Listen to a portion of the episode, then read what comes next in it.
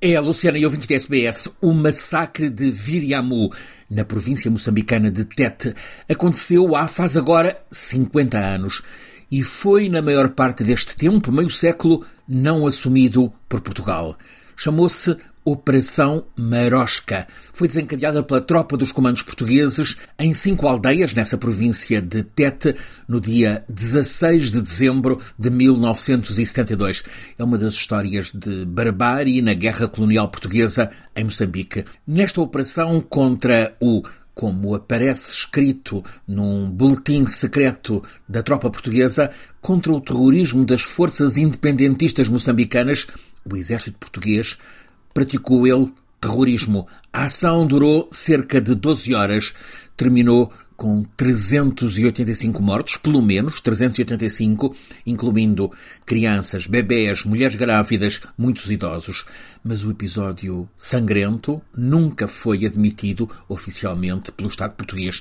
A primeira notícia do massacre, devido à denúncia de padres católicos, chegou à primeira página do jornal britânico Times, de Londres, no dia 10 de julho de 1973. Portanto, 206 seis dias depois do massacre, e isto foi tornado possível a partir da denúncia assumida pelo padre Adrian Hastings da Congregação dos Padres Brancos, membro da Congregação dos Missionários de África. A denúncia, então, em Londres, teve ao lado do padre Hastings Mário Soares, que veio a ser primeiro-ministro e presidente de Portugal, mas que nesse tempo, 73, estava exilado Mário Soares ao lado de Hastings. O governo de então, da ditadura portuguesa, desmentiu, chegou a dizer que não existia um lugar chamado Viriamu. Tinha sido apagado das cartas.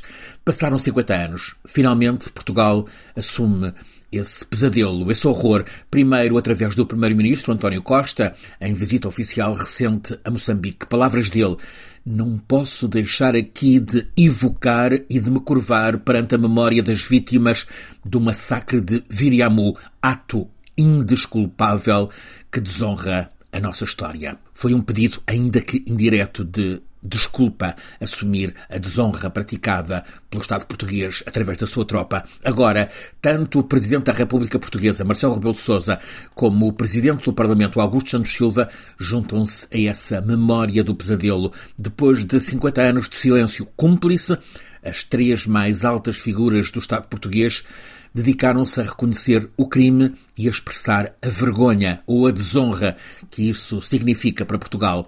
Como seria de esperar, o esforço esteve longe do consenso na opinião pública.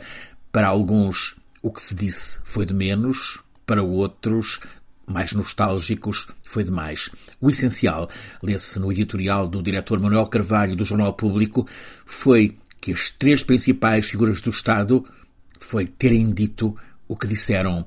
Viriamu é uma nódoa na história portuguesa, mesmo tendo ocorrido no contexto de uma guerra promovida por uma ditadura, a de Salazar, então herdada por Caetano.